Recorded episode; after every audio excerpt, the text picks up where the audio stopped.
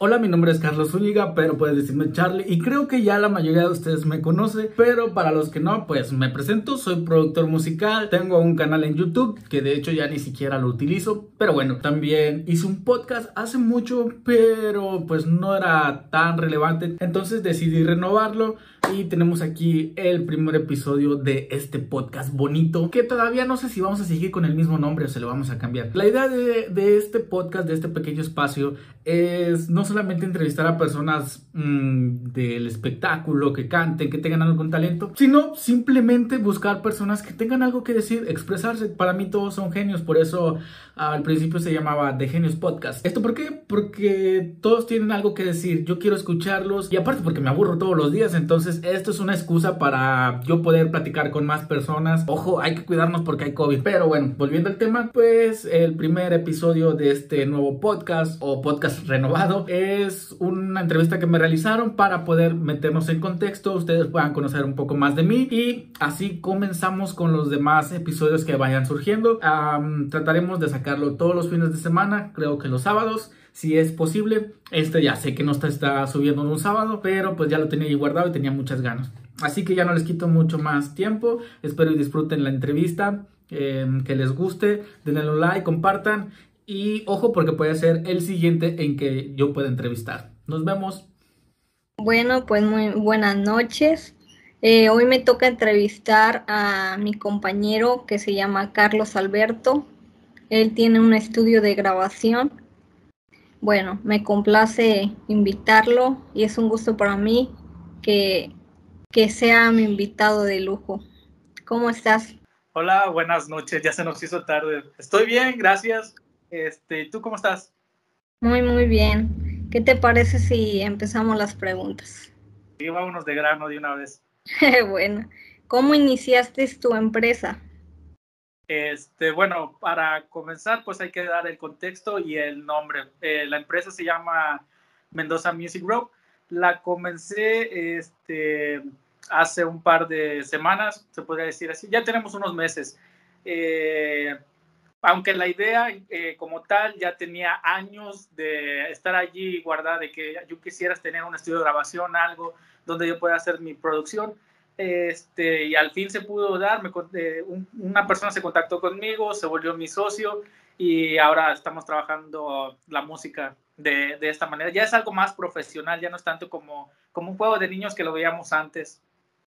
¿Todo tipo de música o, o como que...? Eh, mm, podríamos decir que sí, pero a la vez no, porque son como, podemos aceptar todos los géneros musicales, pero nos enfocamos más en los que nosotros podemos producirlos, porque no es lo mismo producir un género urbano, que es casi son loops, ritmos este, similares, a producir una salsa, a producir un merengue que lleva instrumentos que para sentirlo como algo verdadero, pues tienen que ser sonidos reales, no algo tan sintético como en un programa. Este, pero ahorita solamente nos estamos enfocando más en lo que es el género urbano y el género, podría decirse, regional mexicano con corridos y este cierreño. Ah, ok. Bueno, la otra pregunta es, ¿qué te inspiró para pues, realizar tu empresa de música? Pues ya te lo explicaba. Eh, ¿O quién te inspira? Que tú veas que, ah, no, pues me inspira esta persona para, para seguir con mis proyectos, ¿verdad? Te podría decir mi familia, pero siento que la familia es alguien que te, eh, siempre te va a estar apoyando. Y pues en mi familia no hay nadie tan así emprendedor que quiera hacer este tipo de acciones, pero la persona que yo admiro demasiado, más allá de los mismos empresarios que siempre son los mismos que Steve Jobs, que Jeff Bezos y todo, pues yo me voy de manera eh, nacional y existe una persona que se llama Gerardo, su nombre artístico es Gera MX, él tiene un sello discográfico de manera independiente. Es decir, él está logrando eh, que su sello sea visto a nivel nacional sin la necesidad de tener, de estar representado por una multinacional como Sony, Warner. Entonces vi que él hacía eso y se puede. Entonces no es necesario que una empresa grande te venga a firmar y hacer tu música cuando uno mismo de manera independiente pueda realizarlo. Entonces Gira MX es como mi, mi meta, mi objetivo es aquella persona o emprendedor que me motiva demasiado. Bueno, ¿y qué recursos utilizaste para realizar tu empresa? Pues en cuanto a recursos eh, económicos, pues ya te lo contaba, eh, tengo un socio, entonces él es el que financia el proyecto de, con, con, el dinero y se va realizando todos estos aspectos. En cuanto a recurso técnico, pues fuimos comprando poco a poco las cosas necesarias, ya sea lo que en verdad necesitamos, porque a veces te emociona, he conocido a varias personas que producen música y se emocionan demasiado que se van a, ah, quiero comprar lo mejor que hay en el mercado y a veces eso es una problemática porque ni siquiera sabes cómo usarlo o no le sabes muy bien, ni siquiera sabes cómo se pronuncia. Entonces comenzamos por lo básico en cuanto a lo técnico y hasta que terminemos de aprenderlo a usar y hasta que le saquemos el mejor provecho, pues vamos a ir cambiando este, de más. Y en cuanto a el recurso de espacio, pues estamos en una casa habitación, eh, así lo decidimos, estábamos todavía viendo si nos cambiábamos o no para ver si esto se expandía un poco más y si queremos pero pues como vamos iniciando, no queremos gastarnos tanto en ese aspecto. Ok. ¿Por qué quisiste ser empresario? Mm, no es algo que uno diga, ¿sabes qué? Yo quiero ser empresario de grande, ¿no? O pasó nada más porque tenía que pasar. Cuando eres tú, eres emprendedor, entonces buscas una manera como de, de hacer tus proyectos, de hacer tus ideas reales y, pero eres emprendedor. Sin embargo, cuando tú ya te quieres pasar al lado legal, que sea todo de manera formal, pues automático, automáticamente te convierte, tienes un título que dice, tal persona es dueño de esta empresa, por lo tanto es un empresario. No importa que tengas eh, 100 mil edificios o que tengas una casa habitación, el título de empresario lo va a tener aquel que tenga una empresa establecida. Eh, y no necesariamente así, porque también puede ser que la persona que venda taquitos en la esquina o que venda en la fruta, también es un empresario. Yo así lo considero. Eh, y muchas personas van a decir que es por, por el dinero. Y eh, una parte sí, pero siento que el dinero se viene por las ansias de querer hacer tus proyectos realidad y el dinero es una consecuencia de ello. Entonces, no tanto como en ese aspecto. Ah, ok. Bueno, ¿y qué, qué dificultades se te han presentado a lo largo de tu proyecto? Que tú veas que, ay, no, pues pasó esto, es lo que más me marcó. Creo que lo que más considero, y lo he comentado demasiado en varios lugares y en varias, con varias personas, es la falta de apoyo de manera local, este, tanto con las personas y con las dependencias de gobierno, porque, no sé, siento que como es algo local, a veces las, las dependencias gubernamentales o instituciones lo miran como que es un proyecto, ya no lo, no lo miran como lo que es una empresa o un, este, un negocio que va comenzando, lo, ven, lo siguen viendo como un proyecto y a veces te tratan mal o no te quieren hacer validar tus datos o desconfían de ti. Em, en cuanto al apoyo de las personas, también siento que es algo, porque las personas te pueden decir, sí, ¿sabes qué? Vamos a apoyar tu proyecto y todo, y está genial, te motiva a ti mismo, pero a fin de cuentas ya cuando tú estás buscando clientes o algo, pues son los primeros que se te echan para atrás y entonces ahí es un conflicto porque tú estás tan emocionado y dices, ah, ¿sabes qué? Voy a tener tantos clientes y a final de cuentas pues no, no es la realidad. Y siento que esos dos aspectos son los que más enfrentan las personas aquí de manera local, los, los empresarios, emprendedores. Ah, ok, muy bien. ¿Qué es lo que más disfrutas de tu trabajo? Que disfrutes más de todo. Lo, que yo siempre dije que me gustaría tener un trabajo donde no lo sienta como un trabajo, sino que esté haciendo lo que a mí me guste. Y ya cuando lo siento como un trabajo, le digo, ¿sabes qué?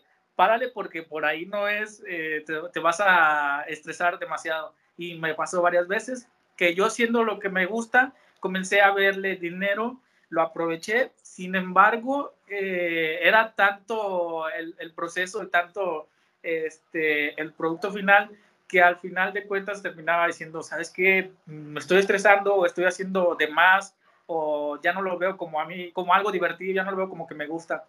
Este, entonces, pues en cuanto a la producción musical es algo que siempre me ha gustado. Me, me gusta estar editando voces, mezclar, meterle cierto efecto, sabes que esto no, ecualizarlo.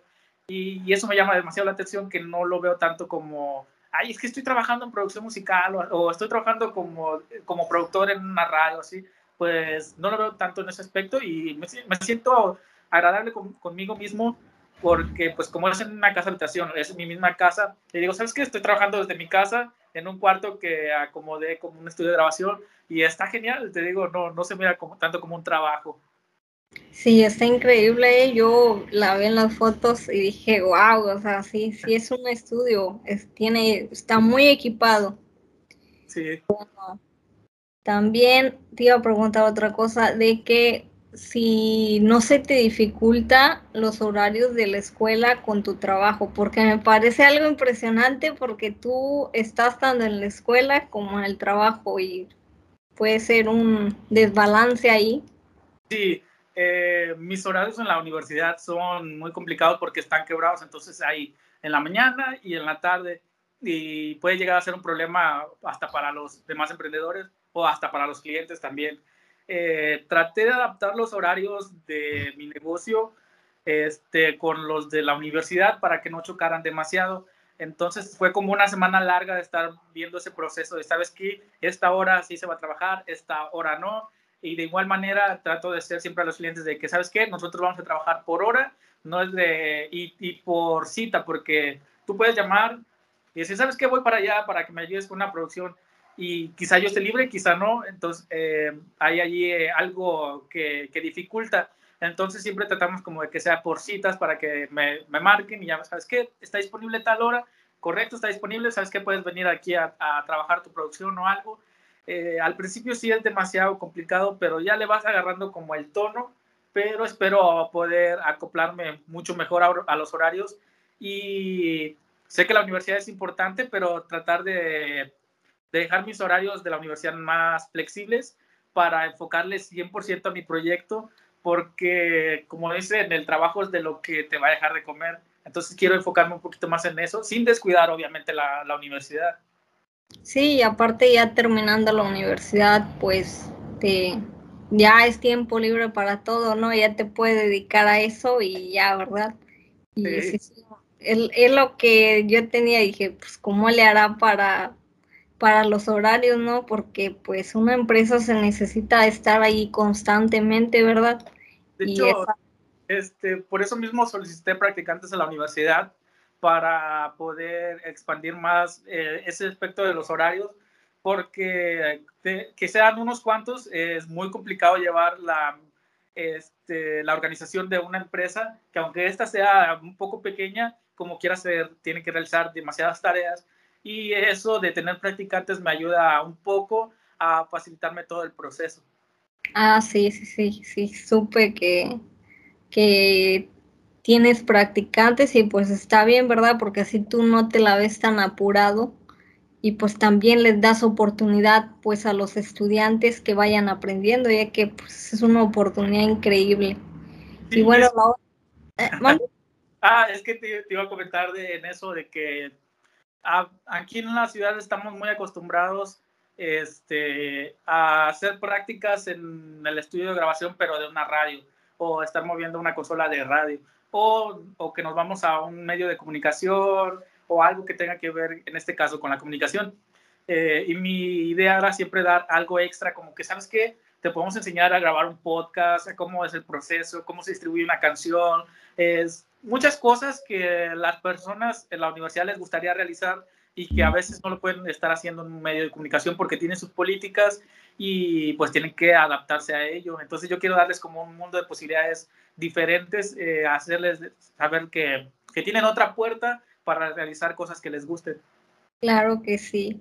La otra pregunta es, ¿tu familia estuvo de acuerdo a que tuvieras tu propia empresa de música? ¿Qué es lo que te dijeron? O... Ah, pues en un principio no, no había tanto apoyo y es que ellos siempre me decían que me enfocara en, en cualquier rubro, que sea en comida, en diseño, informática, lo que sea, menos que fuera música, porque todavía lo siguen viendo como algo que me gusta y no lo ven como algo, como un negocio. Y es que eh, es verdad, aquí en Tamaulipas y más aquí en Ciudad Victoria, tener una empresa de música, de producción musical, es muy complicado y a veces no es rentable para uno mismo, pero estamos tratando de que lo sea así, con diferentes estrategias, diferentes promociones para poder decir, ¿sabes qué? Estamos ganando dinero de esto. Entonces mi familia no lo veía en un principio así, pero ya fueron viendo poco a poco de que, ¿sabes qué? Mira, a, a Carlos le gusta esto, está desarrollando esto, ya tiene, lo entrevista como, como tú ahorita eh, de manera presente. Eh, entonces, viendo todos esos aspectos y dijeron, ¿sabes qué? Pues la verdad es que lo está realizando, es un sueño que está, se está llevando a cabo. Sí, es muy padre tener ese apoyo de la familia, ¿verdad? Más que nada. Y bueno, otra, eh, ¿qué consejo les darías a los que pues quieren emprender un negocio, una empresa? ¿Qué consejo tú como estudiante les dirías? Eh, mira, eh, crear una empresa a veces puede llegar a ser complicado porque siento que las universidades todavía están muy limitadas a crear personas para trabajar para otras personas, no personas para crear este, trabajos para otras personas. Este, no sé si me voy a entender, pero bueno. Eh, entonces, siento que hace falta ese, ese impulso en las universidades, en las escuelas, para que las personas puedan motivarse. Creo que ese es el, primer aspecto que yo mencionaría. lo segundo, yo siempre les digo a las personas que se la crean, que digan, ¿sabes qué? Yo sí soy tal persona, o digo, yo sí tengo tal cargo. Eh, yo soy productor musical y no quiere decir que yo tenga un un título como productor, porque es algo que se va aprendiendo con la experiencia. Y claro, respeto los, los títulos y, los niveles académicos, pero pues puedes llevarte toda la vida también aprendiendo sin sin necesidad de un título, que es importante, pero sin la necesidad de este, tú también puedes desarrollar eh, diferentes em, empresas. Porque, por ejemplo, puedes aprender del campo y sabes, puedes crear tu propio jugo natural y lo vendes y te vuelves un emprendedor. Em, pero bueno, Ah, volviendo a, lo del tema, siento que los emprendedores no se deben ir tanto en ese aspecto de que, ¿sabes qué?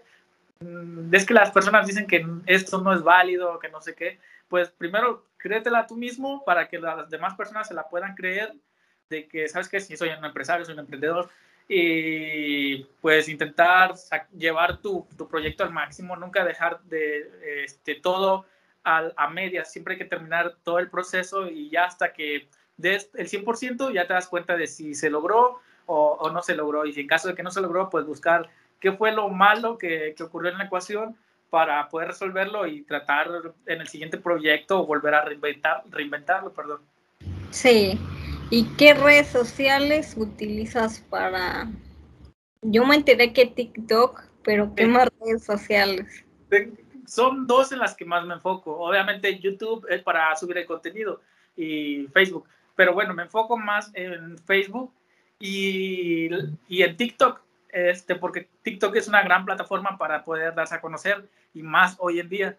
Uh, Facebook, fíjate que quizá no es como que tenga tantos likes o tantas reacciones, eh, pero yo me enfoco más en las interacciones de las personas. Eso quiere decir que una persona vio mi publicación, yo con eso me voy más que satisfecho. Si le dio, me encanta, me gusta, si la compartió o no, ya es cosa de cada uno, pero yo me enfoco más en, en, el aspecto de si las personas este, lo vieron, con eso estoy satisfecho. Para mí es de que, ¿sabes qué? Una persona hoy se dio cuenta de que existimos. Eh, y yo utilizo mucho Facebook para ese aspecto. En cuanto a TikTok, me gusta, eh, siento que podemos hacer como videos cortitos expresando tal cosa. A veces subo videos dando consejo de, ¿sabes qué? Así se puede grabar una voz o así se puede este, eliminar el ruido del audio o algo así. Entonces utilizo, me trato de enfocarme más en esas dos plataformas y obviamente en YouTube, pero no tanto, porque pues es, como digo en general, es el lugar donde subimos nuestro contenido. Pero para tener una interacción con las personas, Facebook y TikTok son las mejores. Ah, ok. ¿Y cómo empezó la idea de las playeras? Ah, ok, bueno, eso no lo habíamos comentado, pero eh, queríamos crear algo, eh, una mercancía para poder venderla. Entonces, pues yo estaba platicando con mi socio y él tiene demasiados proyectos que nos gustaría decir, ¿sabes qué? La próxima semana vamos a lanzar todos esos proyectos, pero pues por varias razones no es tan posible eso.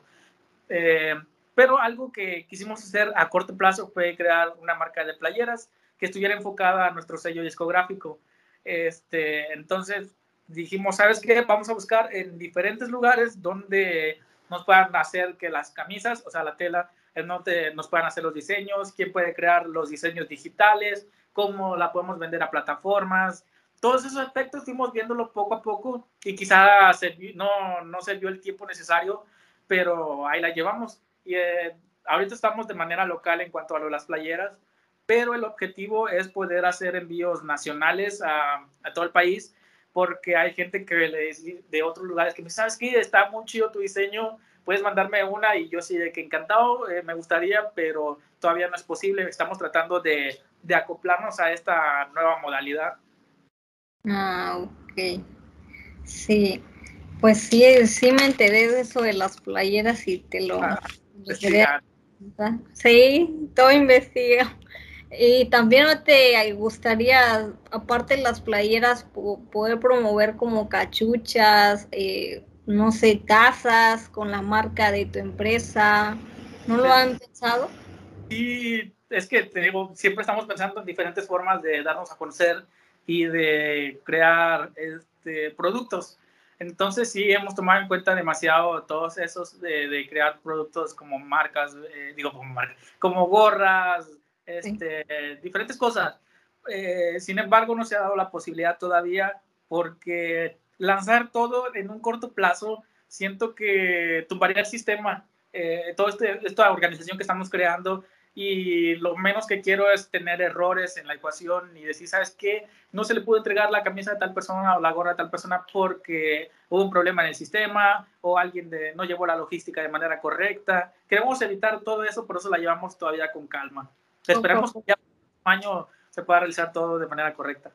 Ok, bueno, me dio mucho gusto entrevistarte y pues en verdad te admiro porque pues a tu corta edad ya estás pues ejerciendo lo que a ti te gusta y pues motivas a los demás pues a seguir adelante, ¿verdad?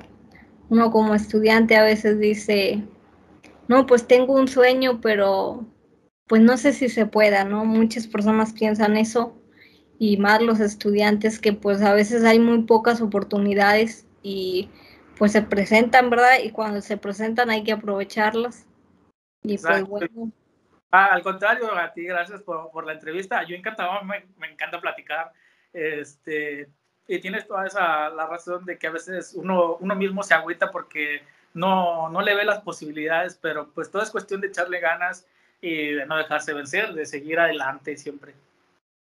Bueno, entonces concluimos esta, esta entrevista y pues gracias.